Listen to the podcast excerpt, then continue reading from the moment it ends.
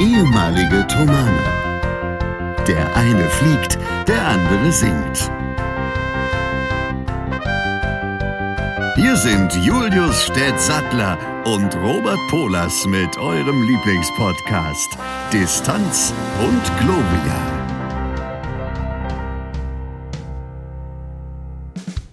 Here comes the sun. Du, du, du. Here comes the Schlürf. Städt, grüß dich. Herzlich willkommen zu einer Hallo. neuen Folge Distanz und Gloria. Mir geht's gut. Ich hoffe dir auch. Hallihallo. Ich muss ausnahmsweise mal wie sonst sagen, dass mir nicht so gut geht. Aber das soll der Folge jetzt nicht abtun. Ich wollte das nur, ich bin ja immer ehrlich. Ich sage, wenn mich Leute fragen, wie es mir geht, auch wie es mir geht. Mir geht es heute nicht so gut. Es ist aber nicht schlimm, es wird immer besser. Städt ist Jetzt immer- in den letzten Sekunden. Städt ist immer Erich. Und wie es in der DDR schon hieß, Erich währt am längsten. Ja, gut. Fangen, wir damit, gut. fangen wir damit mal an. gut, haben wir die äh, Messlatte auch gesetzt. Ja, da werden wir doch sicherlich auch gleich noch drauf zu sprechen kommen, wie es dir geht. Ich sende hier aus dem Ja. allerschönsten Österreich, äh, aus Maishofen, was in der Nähe von Zell am See ist. Und äh, ja, ich bin im Urlaub und ich freue mich, dass wir irgendwie eine Verbindung zustande bekommen haben, dass wir uns sehen, dass wir uns hören und dass ihr uns auch seht und hört. Wir sind bei Folge, oha, jetzt muss ich nachdenken, ich glaube 33 mittlerweile. Das ist eine In ganze Menge, So Art, ja. eine ganze Menge Holz, gell? Richtig, richtig. Das kann man nicht anders sagen. Ich habe äh, gehört, dass du, oder ich habe es auch mitbekommen, dass du die ganze Woche bis jetzt noch kein Handy benutzt hast. Wie fühlt es. sich das an? Es fühlt sich unfassbar gut an. Also erschreckend gut, muss man sagen, denn das lässt einen so ein bisschen drüber nachdenken, das doch öfter zu machen. Ähm, einzige Ausnahme ist jetzt gerade, meine Notizen habe ich mir hier aufs Handy gemacht. Äh, das heißt, also ich habe im Prinzip die ganze Woche einen Flugmodus drin gehabt und bin nicht zu erreichen gewesen, habe keine E-Mails gelesen, habe keine Nachrichten bekommen, keine Nachrichten gelesen, nicht telefoniert, nicht telefonisch erreichbar. Und das ist in den ersten zwei Tagen extrem komisch gewesen und dann extrem erholsam. Also, ähm, das kann ich nur empfehlen, wer sich das mal leisten kann, drei, vier, fünf, sechs Tage, einfach mal das Handy beiseite packen, alles ausmachen, was in irgendeiner Form Ping, Pang und Pung machen kann und äh, einfach mal das Leben wieder on, nicht online, sondern offline im Real Life genießen. Das ist wirklich eine gute Sache. Städtgähnt. Das ist äh, auch eine gute Sache, denn das sorgt für einen ordentlichen Sauerstoffaustausch im Kopf und er wird jetzt wacher dadurch, habe ich mir sagen lassen. Ne? Ich bin nicht, ich bin nicht müde. Ich bin tatsächlich nicht müde. Nur sehr geschafft. Sehr geschafft. Sehr geschafft.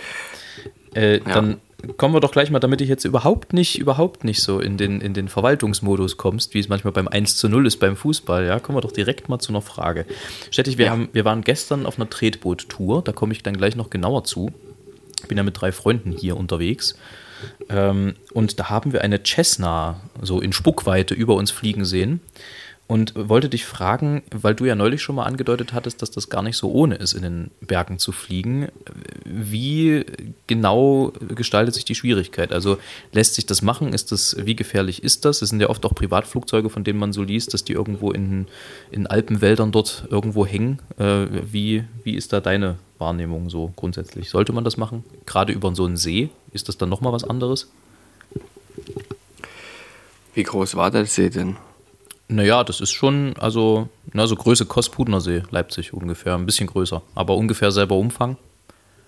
Und Berge in der Nähe direkt? Ja, ja, na klar, Alpen, komplett drumherum. Es, er ist komplett bebergt, der See.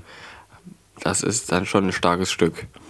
Also da muss man sich wirklich sehr, sehr gut auskennen und die ähm, Berge und die Fallwinde in der Nähe wirklich gut kennen und auch wirklich die Täler gut kennen und wissen, wo man im Zweifelsfall landen kann.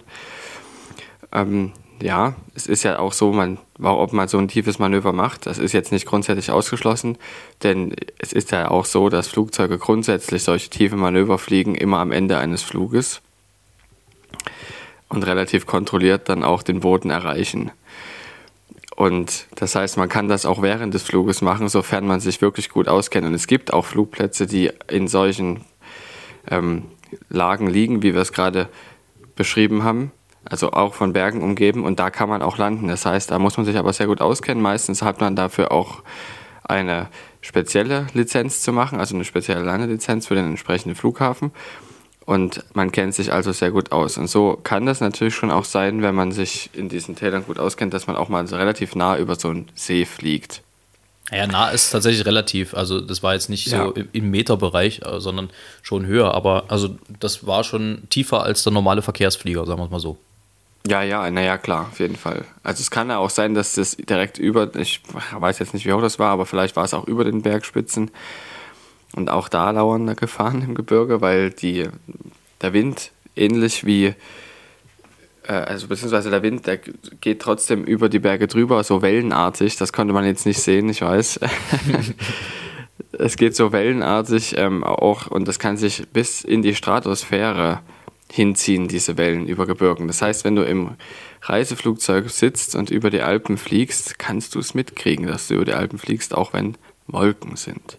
Ja, das, äh, dem stimme ich zu. Es, es ruckelte tete immer mal, wenn man im Flieger saß und über Gebirge flog. Ähm, Flug.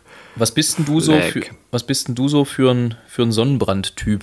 Also ähm, im Idealfall kein Sonnenbrand, das ist mir klar, das geht mir ähnlich, aber an meiner schweinchenrosanen Gesichtsfarbe kannst du erkennen, möglicherweise, ich weiß jetzt nicht, wie das Licht hier ist, dass es nicht ganz geklappt hat. Wir haben es sehr lange sehr gut hinbekommen, aber gestern auf der schon erwähnten Tretboot-Tour gab es dann doch ein bisschen Brand von der Sonne. Wie ist denn das bei dir? Also bist du so ein Typ, äh, Typ äh, Prüfung, Medizinstudium, also schon Sonnenbrand, bevor du in die Sonne gegangen bist? Oder wie, wie ist das? Bei mir ist es eher so, dass ich nicht sofort Sonnenbrand kriege. Es geht nicht ganz so schnell.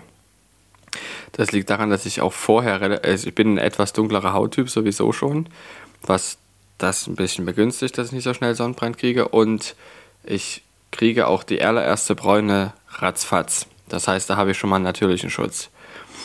Natürlich, wenn ich jetzt irgendwie zwei, drei Stunden in der Sonne bin, ist egal, dann kriege ich trotzdem Sonnenbrand, da muss ich mich auch eincremen, das ist ganz klar.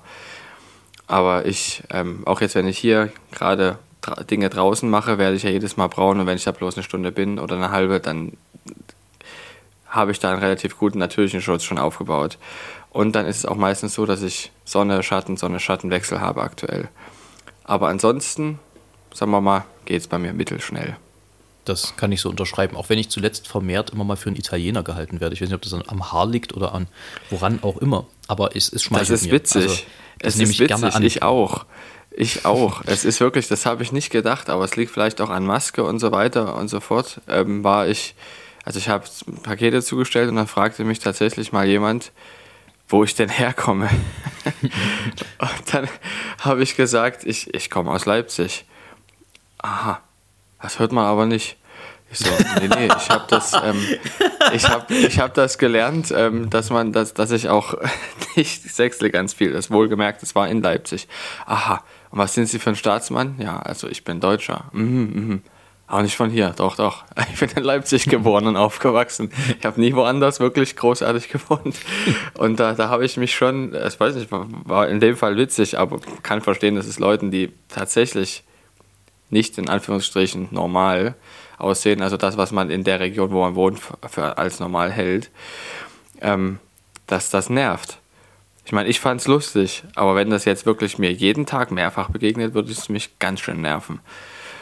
Ja, das glaube ich auch. Also tatsächlich äh, finden wir das halt so ein bisschen belustigend, weil es uns wahrscheinlich auch nicht jeden Tag passiert. Aber ich glaube, wenn du nun permanent irgendwie beantworten musst, wobei ich das auch so und so kenne. Also ich kenne da auch ähm, Kollegen und Freunde, die das überhaupt nicht stört. Im Gegenteil, die erzählen sogar sehr gerne, wo sie herkommen und wo ihre Familie so herkommt, wenn sie denn also tatsächlich irgendwie andere, andere Wurzeln haben. Aber so grundsätzlich kann ich das schon sehr nachvollziehen, wenn man das da jedes Mal beantworten muss und gerade wenn man halt in Deutschland geboren und aufgewachsen ist. Stett, schwenkst du die weiße Fahne oder was, was machst du da gerade? Ah, Er, er, er, er schneuzt. Na dann schneuz mal. Hast du keinen keinen Räusperknopf? Nee, habe ich nicht, aber ich befürchte, dass du das gleich rausschneiden musst. Das ist ja kein Problem. Ich gehe mal ein bisschen weg.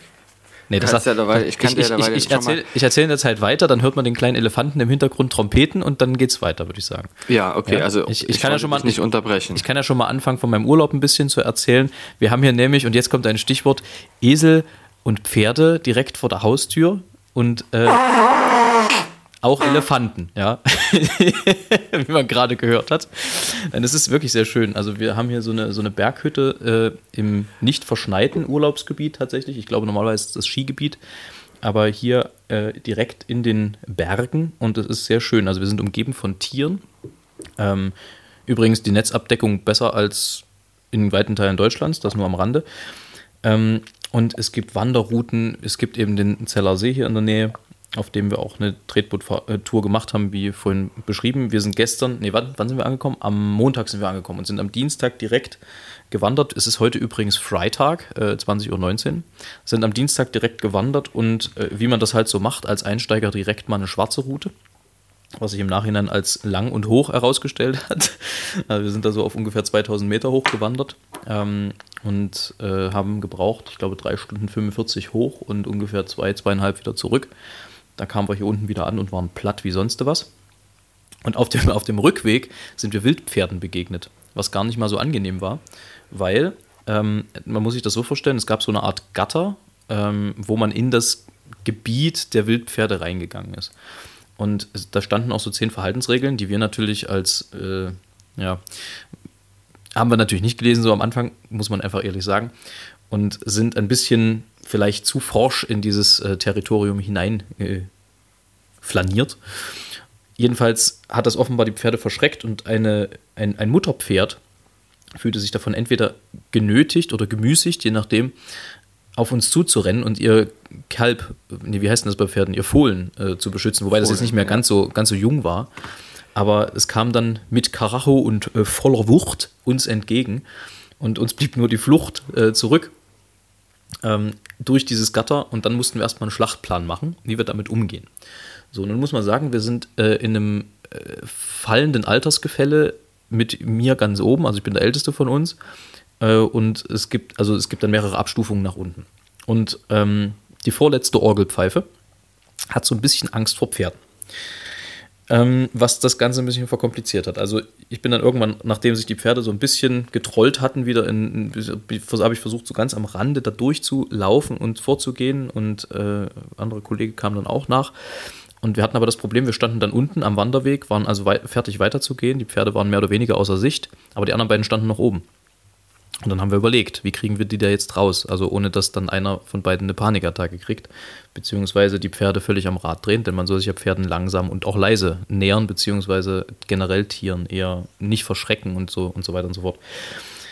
Ja, und dann kam mir die unfassbar grandiose Idee. Also wir hatten vorher gesehen, da gibt es so eine einsame Hütte und da konnte man rein. Das bedeutet, also in dieses Gebiet, da war nichts, da wohnte keiner, das war einfach leer. Und das haben wir vorher gecheckt und gesehen, okay, also im Notfall, wenn irgendwas ist, können wir dahin fliehen sozusagen. Und dann habe ich gesagt, na okay, dann machen wir es so, dann pfeife ich laut, dann hoffen wir, dass die Pferde möglicherweise ankommen und dann können die Kollegen von da oben raus.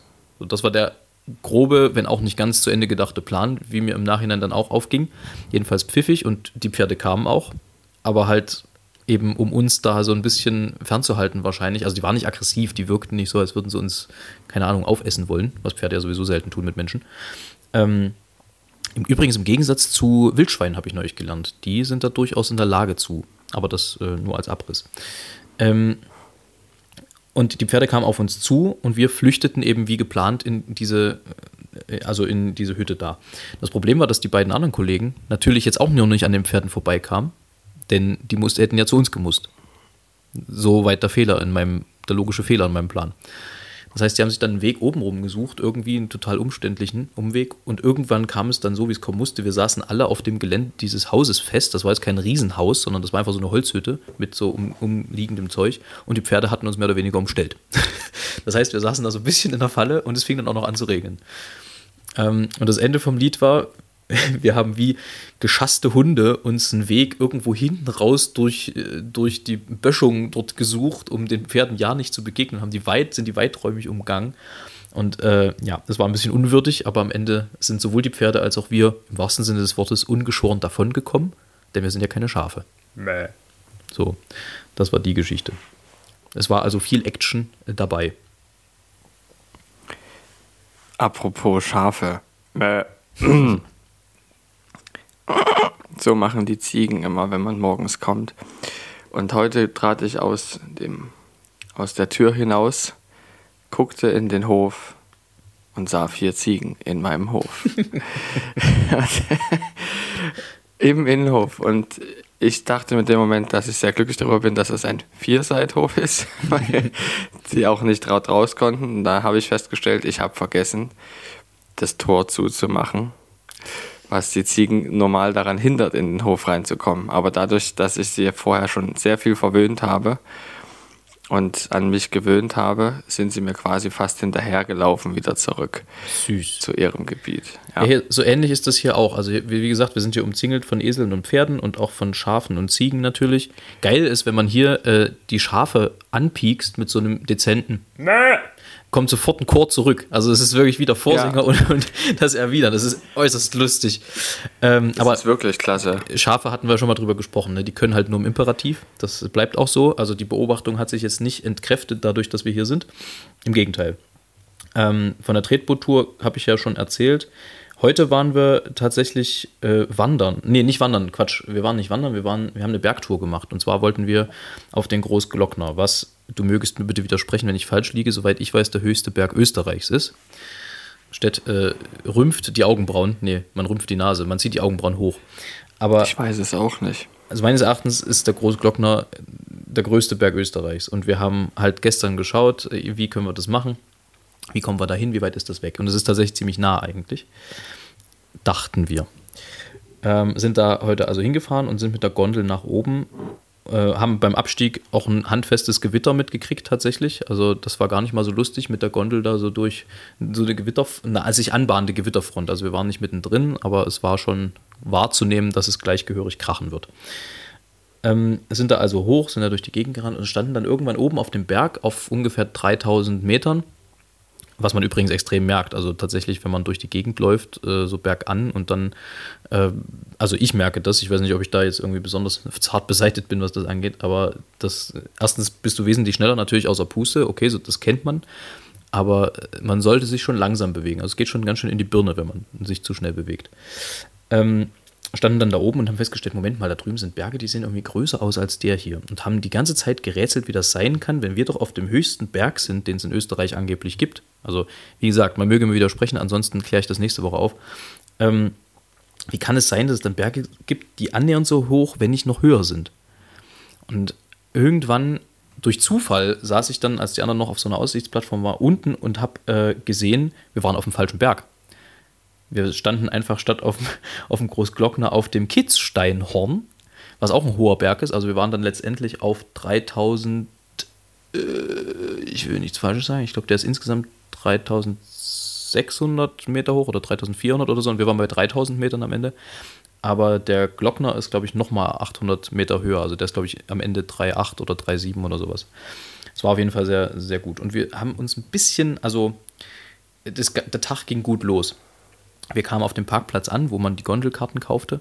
Und dort kamen uns zwei vertrauenserweckend aussehende Menschen entgegen und sagten, ja, wir haben uns Tagestickets geholt. Ähm, wollt ihr uns die, also die haben insgesamt 50 Euro gekostet, also pro Stück 50 Euro gekostet. Wollt ihr uns die für 20 abkaufen? Dann haben wir gesagt, ja, total gut, sehr gerne, müssen wir nicht voll bezahlen. Tolle Idee. So.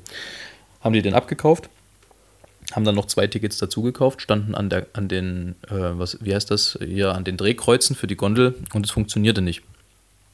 Hm. Das heißt, es gab jetzt zwei Möglichkeiten. Entweder hatten die uns irgendwie übers Ohr gehauen oder wir waren zu doof zum Lesen oder irgendwas oder die funktionierten halt wirklich nicht. Und es waren aber Tageskarten, das stand drauf. Und wir hatten halt das Glück, also die beiden, zu denen ich gehörte, zu denen, von denen ich einer war, die diese Karten hatten, dass der Typ, der dort stand und halt das beaufsichtigt hat, den Zustieg in die Gondel und halt den Durchlass am, am Drehkreuz, dass der nicht nochmal genauer hingeguckt hat und uns einfach reingelassen hat. Ähm, ansonsten, ja, also das war so ein bisschen unser, unser kleiner krimineller Beitrag heute. Ähm, und das ist tatsächlich dann auch gut gegangen. Also wir kamen oben gut an, wir kamen auch wieder unten an. Aber es war ein bisschen aufregend, tatsächlich. Ne? Warum hat er denn nicht genau hingeguckt?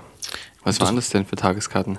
Ja, das waren schon Tageskarten, aber ich glaube, also so haben wir es uns zusammengereimt wahrscheinlich. Es gibt ja mehrere Gondeln, die auf eine Ebene, also mehrere Gondel, wie ist das dann, Services, die dann auf eine Plattform führen und von dort aus gehen dann die Gondeln nach ganz oben. Und das sind halt unterschiedliche Anlaufstellen, also unterschiedliche Orte auch, wo man einsteigen kann in die Gondeln.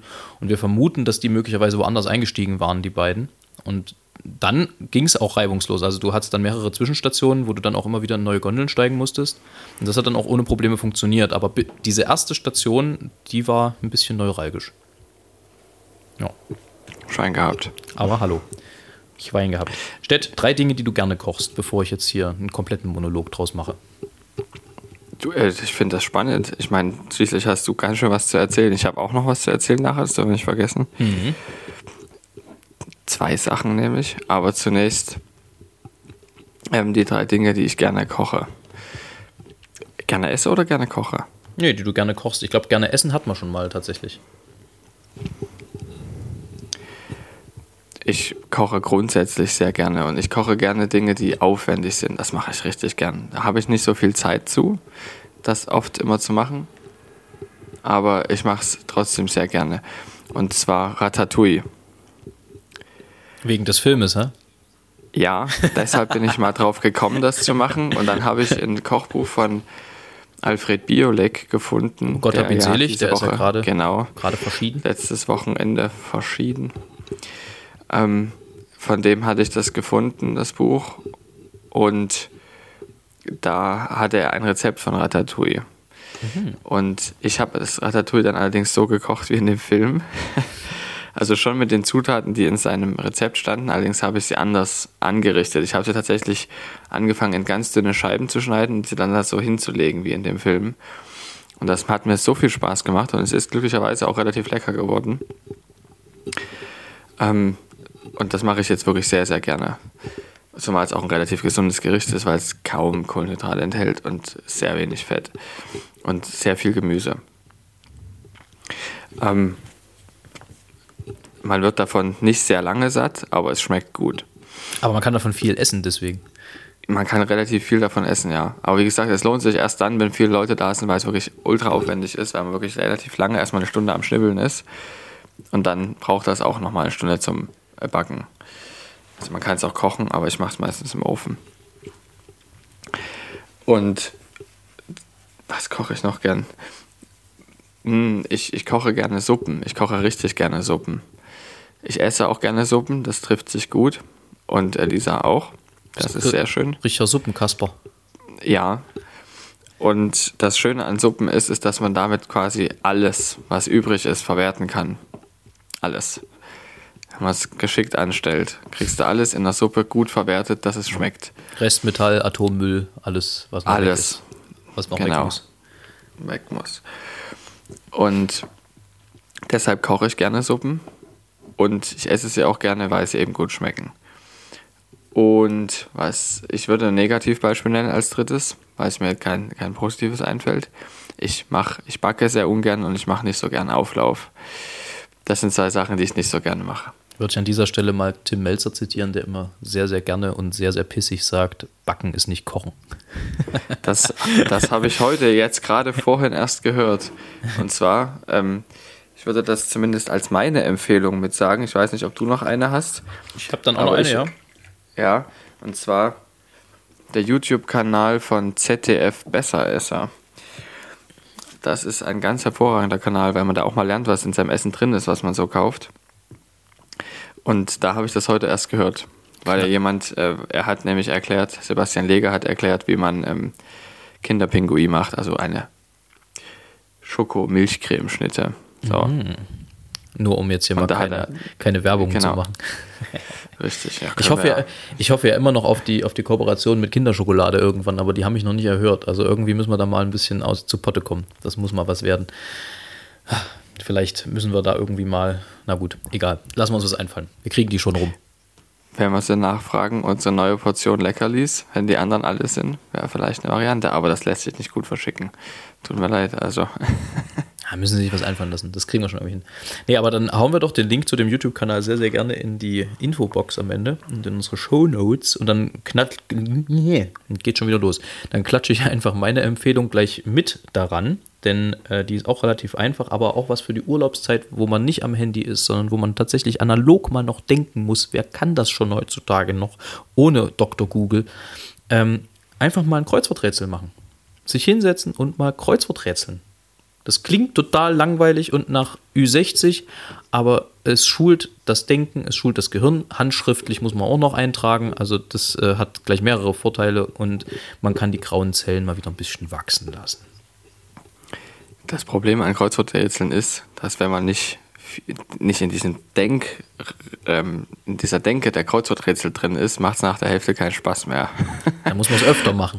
Dann kommt genau. man nämlich rein. Dann Dann weiß man, was die du wissen musst es wirklich regelmäßig machen, eigentlich jeden Tag. Dann kommst du gut hin. Nein, es macht natürlich auch so Spaß. Ähm, ich habe mal eine Zeit lang die LVZ-Probe gelesen, sechs Wochen, und habe mir jeden Tag das Kreuzworträtsel ausgeschnitten, wenn ich es nicht geschafft habe. Und das heißt, ich habe jetzt noch etwa zehn Stück übrig, elf Stück. Mach das immer mal von Zeit zu Zeit. Ja, ich habe noch so ein Schweden-Rätselheft, das habe ich mir irgendwann mal auf einem Flughafen gekauft und das äh, begleitet mich seitdem immer, wenn ich im Urlaub bin, weil das ist so die einzige Zeit, wo ich ähm, ja halt wirklich auch Lust und Zeit habe, mich intensiv damit zu beschäftigen, weil das lohnt sich halt nicht, das mal für zehn Minuten auszupacken, finde ich immer, sondern ich denke mich da dann noch gerne richtig rein und versuche dann das zu lösen. Kurze Frage. Ja, Wie beschäftigst du dich denn auf langen Flugreisen? auf langen Flugreisen. Puh, Du bist äh, ja viel unterwegs, normal Ja. zumindest, wenn es jetzt nicht gerade Corona-Pandemie hat. Ja, also mal so, mal so. Ich bin, ich glaube, das hatte ich schon mal erzählt, ich kann in öffentlichen Verkehrsmitteln eigentlich nicht schlafen, nur unter Extrembedingungen. Also sprich, wenn ich irgendwie kaum geschlafen habe eine Nacht oder viel, viel zu wenig, ähm, dann mal oder wenn ich, keine Ahnung, aus irgendwelchen Gründen hackestrutze dicht bin, dann geht das auch mal, was ich aber de facto nie bin. Ähm, ansonsten gibt es ja oftmals glücklicherweise irgendwie so ein, so ein Multimedia-Angebot. Ähm, sonst tatsächlich lesen, wenn es ein einigermaßen ruhiger Flug ist. Das ist auch das einzige Verkehrsmittel, wo ich das wirklich normalerweise mit Glück auch kann, weil wenn es so wackelt im Bus oder im Zug, das ist dann nicht so das richtige Umfeld für mich zum Lesen. Ähm, sonst durchaus auch Kreuzworträtsel und auf jeden Fall Musik hören. Ich äh, liebe meine Noise-Canceling-Kopfhörer dafür, dass sie es schaffen, den Radau, es ist ja wirklich kaum anders zu beschreiben, den Radau aus der äh, Flugkabine so ein bisschen fernzuhalten und einem so, so ein bisschen so sowas wie Privatsphäre zu suggerieren in dem, in dem Ganzen. Denn eigentlich, wenn man jetzt nicht Business oder First fliegt, ist das ja mittlerweile vor allem Massenabfertigung, was dort passiert, vor allem bei einschlägigen äh, Fluggesellschaften, die jetzt nicht unbedingt die Lufthansa sein müssen.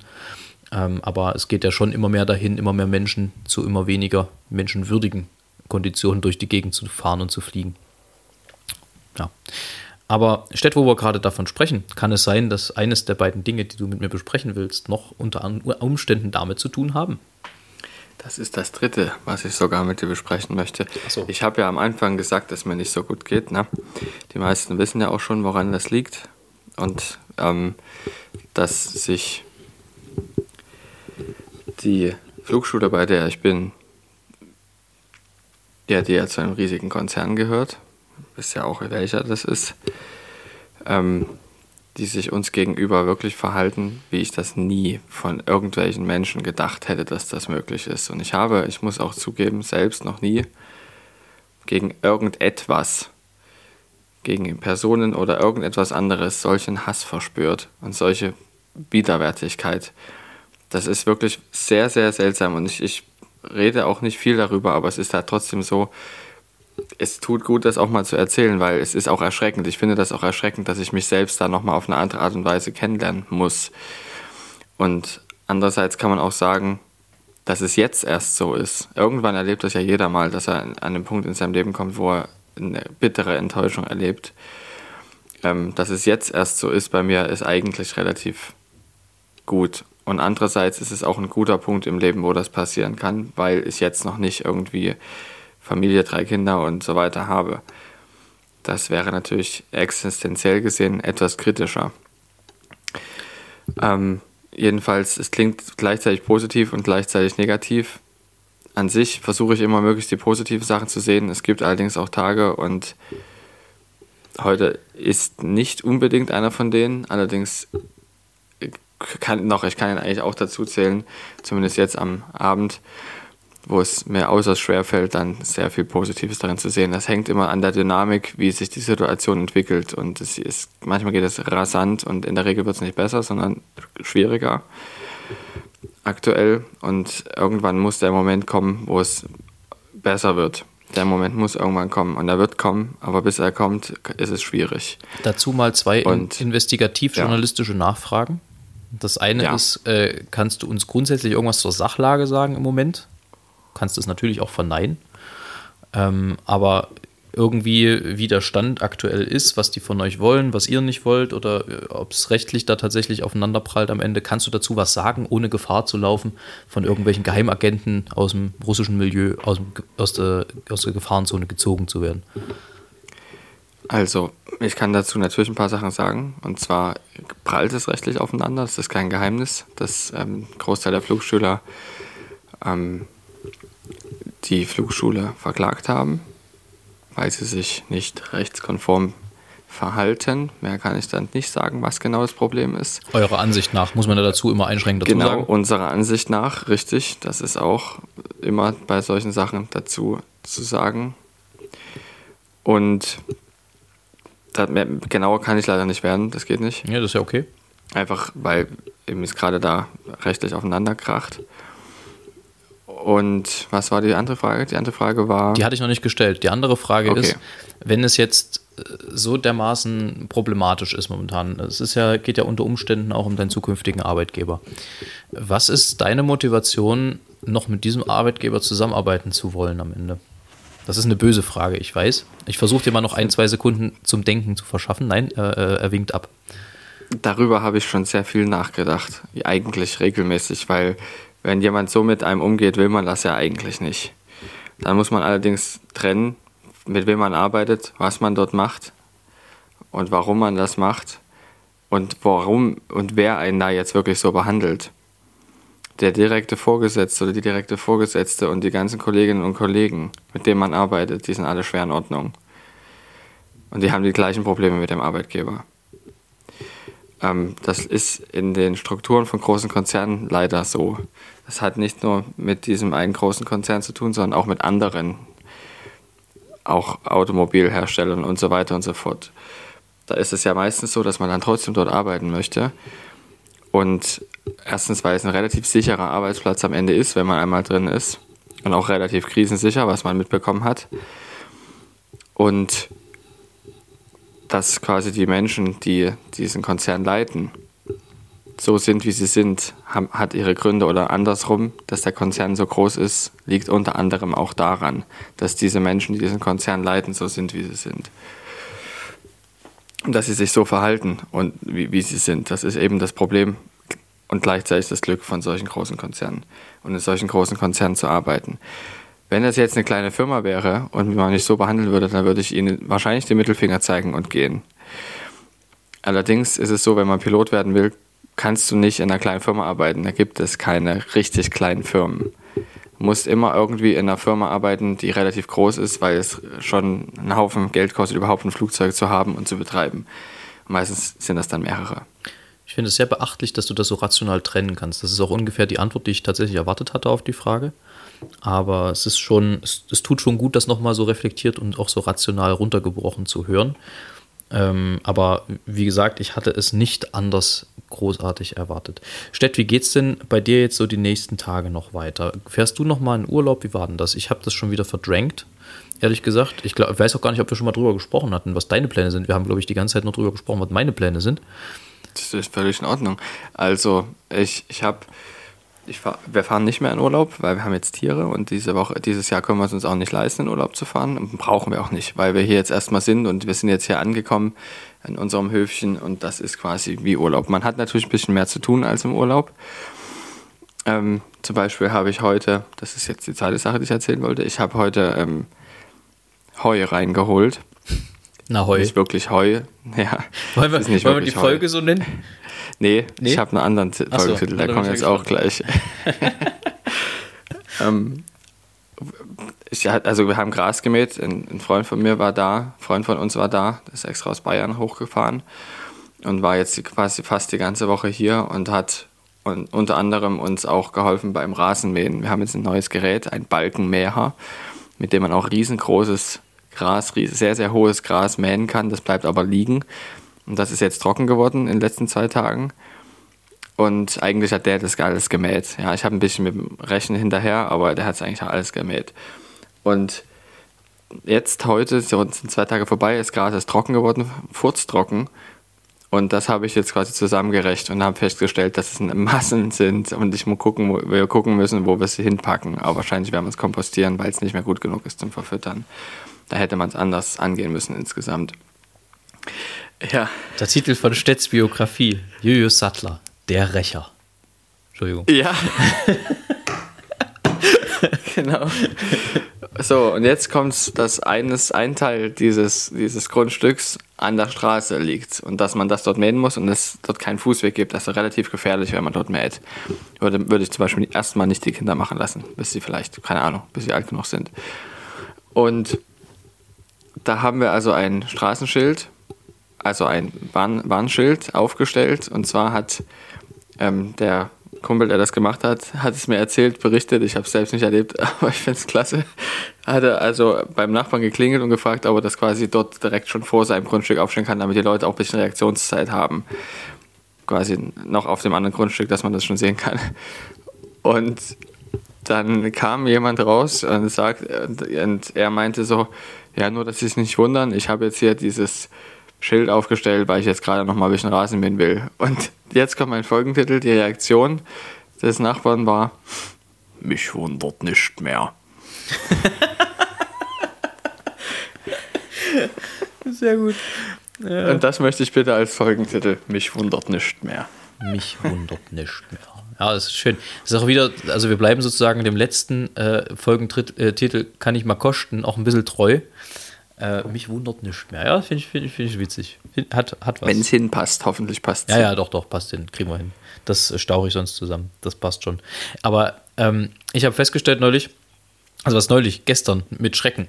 Und zwar ist meine CD, die immer noch überall erhältlich ist, auf allen Streaming-Plattformen und natürlich auch in dem jeden, in, äh, ich komme nochmal rein, die natürlich überall erhältlich ist, auf allen Streaming-Plattformen und in jedem gut sortierten CD-Großhandel, ähm, ist die herausgekommen und das unter anderem mit der Unterstützung des äh, Stipendiums Neustadt Kultur. Nun war Teil des Deals dieses Stipendiums, was relativ hoch dotiert ist, ähm, dass du einen Sachbericht verfasst, den du bis zu einer bestimmten Frist abzugeben hast. Und naja, was soll ich sagen? Also wir haben dann gestern hier gesessen, haben irgendwie eine Folge aus irgendeiner Serie geguckt und im Zusammenhang dieser Serie fiel irgendwo das Wort Stipendium. Und es war der Moment, wo mir wie Schuppen von den Augen fiel, verdammte Scheiße, ich muss diesen dämlichen Sachtext noch schreiben, diesen Sachbericht. Und äh, habe dann nachgeguckt, bis wann und habe drei verschiedene E-Mail-Informationen bekommen. Die eine war äh, bis zum 29. Das wäre also gestern gewesen. Die andere bis zum 31. und die aktuellste Mail, die ich habe, ist bis zum 1.8. Jetzt habe ich mich heute dran gesetzt und angefangen, da ein bisschen was runterzurattern. Wie das, also du musst ja dann so sagen, wie, die, wie das Projekt vonstatten ging und ob du was gemacht hast und warum du es gemacht hast, wer beteiligt war, etc. pp. Ähm, und am Ende ist es dann so, du hast eine bestimmte Zeichenanzahl natürlich, die vorgegeben ist, und du hast im Prinzip eine, eine, Maske online, wo du das dann reinkopieren musst und das dann abschicken musst. Das bedeutet, du kannst diese Zeichenanzahl auch nicht wirklich überschreiten. Nun bin doof, wie ich bin, das ist mir früher in der Schule schon immer zu, zum Verhängnis geworden, habe ich äh, die Aufgabenstellung nicht richtig gelesen und habe statt 1000 bis 2000 Zeichen 1000 bis 2000 Worte geschrieben. Das bedeutet, ich habe mir einen Haufen Mehrarbeit gemacht, als ich hätte machen müssen und muss jetzt zusehen, dass ich das Ganze wieder eindampfe auf ein Format, was halt definitiv auch in diese Maske passt. So, das äh, war meine kleine Schrecksekunde gestern. Ähm, wir können. Nebenbei bemerkt, ja? ähm, das ist ja bei Online-Bewerbungen nicht anders. Das ist heutzutage also ganz viel zumindest so. Unter anderem auch bei damals, als ich mich noch beworben habe, ähm, bei Lufthansa war das noch so richtig. Bei damals, da, als er sich noch beworben damals, hat. Als es ging. Das ist jetzt schon damals, sieben Jahre her. Ja. Da habe ich beim Studium angefangen. Ist wirklich schon sieben Jahre naja, her. Nee, nee ich habe vor, acht, schon. vor acht mit meinem Studium angefangen. Ja. Ähm, da habe ich da auch ein Motivationsschreiben äh, reinschreiben müssen. Und zwar, dass man mit zehn Fragen, warum ich Pilot werden will und so weiter und so fort, sowas, solche Sachen. Halt Motivationsschreiben. Und das waren auch nur 1200 Zeichen. Das ist nicht viel. Nee, das, das ist, ist äh, wie mir dann aufging, ist das, das wirklich nicht viel. Ein paar Sätze bloß, ja. Also Fakt ist, ich habe es vierfacher geschrieben von dem, was ich hätte schreiben sollen, am Ende. Und muss das jetzt irgendwie so wieder zusammendampfen und essenzieren, dass es am Ende irgendwie einen sinnvollen Text ergibt. Gut, das noch am Rand. Achtung, jetzt kommt das obligatorische Gießen. ja, gut, haben wir das auch. Ähm, ich habe mal wieder Bock auf eine Community-Aufgabe, Stett. Bist du da dabei? Ja. Sehr gut. Direkt noch eine Fliege erschlagen. die mir hier schon wieder auch tierisch auf den Senkel gehen. Also Österreich hat ein gena genauso ein Fliegenproblem wie Deutschland im Moment. Das nur am Rand. Ähm, und zwar hatte ich so im Kopf, vielleicht haben ja unsere geschätzten Hörerinnen und Hörer äh, Lust, Fotos von sich im Urlaub, also vielleicht nicht von sich, aber von ihrem Urlaub äh, zu teilen in den Situationen, in denen sie Distanz und Gloria unterwegs hören. Vielleicht hört ja der eine oder die andere das Ganze im Auto, auf Reise, mit Kindern irgendwo hin, auf dem Fahrrad, am Strand, was weiß ich, im Pool. Kann ja sonst was sein. Wenn ihr da Bock habt, dann äh, schickt uns doch eure Fotos und wir würden die dann möglicherweise bei uns bei Instagram teilen. Das vielleicht als Aufgabe. Es gibt bestimmt, wenn ich den Herrn Stettlieb frage, auch die Möglichkeit, sich weitere Leckerlis zu verdienen. Ja. Diesmal möglicherweise dann hoffentlich schon mit Sponsoring von Kindern. Alles Gute. Äh, Wahrscheinlich ähm, die äh, Sache ist auch, ihr könnt auch das in euren Stories teilen und uns dann dabei markieren. Das ist auch möglich. Das wäre auch leckerli würdig. also entscheidend wäre, dass wir das irgendwie mitkriegen, dass ihr das teilt. Wie ist uns eigentlich egal. Ihr könnt uns das theoretisch auch per E-Mail schicken und wenn ihr sagt, ihr wollt nicht, dass wir das irgendwie öffentlich stellen, auch kein Problem. Äh, wir sind da die Letzten, die da irgendjemandem einen Strick draus drehen würden bei der Teilnahme. Also, beteiligt euch. Äh, wir freuen uns, das zu sehen, wo, in welcher Region und in, welchem, in welcher Situation ihr uns da so hört unterwegs im Urlaub, so ihr denn im Urlaub seid. Ihr könnt natürlich auch von Balkonien schicken und dann äh, schauen wir denen sehr gespannt entgegen. Ja, ähm, jetzt haben wir geklärt, wie es bei dir weitergeht. Du machst also Tierpflegerei auf Bal Balkonien, auf Neubalkonien, muss man ja sagen. Ähm, für mich geht es tatsächlich noch zweimal an die Ostsee mit kleiner Pause. Ähm, und zwischendurch dann nochmal hierher. Da haben wir tatsächlich in den, im Urlaub mal ein klein, klitze, klitzekleines Projekt mit Amakor zugesagt. Ähm, und ich überlege, ob ich diesen Sommer noch meinen Segelschein mache. Also mal gucken, ob, ob das zustande kommt, ob ich das äh, hinbekomme. Aber äh, da hätte ich auf jeden Fall Bock drauf, einfach mal mit so einem Schiff durch die Gegend zu schippern am Ende. Mal sehen. Einen, Surfschein habe ich ja schon. Das wissen vielleicht manche noch gar nicht. Ähm, aber ich habe Lust, auch mal mit dem Boot durch die Gegend zu cruisen und werde mir das mal angucken, ob das irgendwie umsetzbar ist in der Zeit, die ich da oben habe. Schauen wir mal. Morgen gehen wir noch mal wandern hier in dieser Region, in der wir übrigens übelstes Schwein mit dem Wetter hatten. Also es war eigentlich von der Wetteraussicht her angesagt sieben Tage Gewitter und Regen mit jeweils 80 bis 90 prozentiger Wahrscheinlichkeit. Effektiv hatten wir, glaube ich, bis jetzt jeden Tag Sonne plus einen kleinen Regenschauer respektive kleines Gewitter so irgendwann ab 17, 18 Uhr. Also wir haben hier wirklich sehr viel bekommen für unser Geld. Ähm, eine unfassbar rührige Quartiermami, die äh, hier, also nachdem sie, nachdem wir gesagt haben, äh, einer von uns schreibt eine Prüfung am Freitag, der andere muss einen Podcast aufnehmen, hier Himmel und Hölle in Bewegung gesetzt hat, um irgendwie das WLAN, was zu dem Zeitpunkt, als wir ankamen, noch nicht ging, zum Laufen zu bekommen. Und wie man sieht und hört, hat das ja auch funktioniert. Also sehr, sehr schön, äh, super Preis-Leistungsverhältnis, eine super geile Gegend hier, kann ich nur jedem empfehlen. Maishofen sollte man unbedingt mal machen. Und Stett, du und ich, wir haben ein Projekt zusammen vor der Brust in der nächsten Woche, wo wir mal wieder zusammen musizieren dürfen. Nu? Und äh, das stellt auch ein bisschen ein Problem dar, weil wir noch nicht ganz genau wissen, wie die Aufnahmesituation sich gestaltet, ob sich eine Aufnahmesituation gestalten kann, denn tatsächlich sind wir von den Tagesplänen her relativ ausgebucht, aber wir haben vor äh, Beginn der Aufzeichnung besprochen, dass wir das auf jeden Fall irgendwie versuchen durchzuprügeln und hier eine richtig herrliche Folge durchpetern und durchlurchen. Das wird äh, auf jeden Fall irgendwie stattfinden und wenn es nur eine Anstandsviertelstunde ist am Ende, aber irgendwas wird kommen. Äh, das äh, versuchen wir euch jetzt hier nicht hoch und heilig zu versprechen, denn wer weiß, am Ende gibt es kein WLAN dort, wo wir singen, aber äh, immerhin äh, sagen wir, wir, wir geben unser Bestes, dass wir das am Ende auch zustande kriegen. Jet, du hast noch eine Sache, die du besprechen wolltest, meine ich. Ja, eine Begegnung der Woche gab es noch. Ah, wunderbar. Genau, ich habe nämlich zum,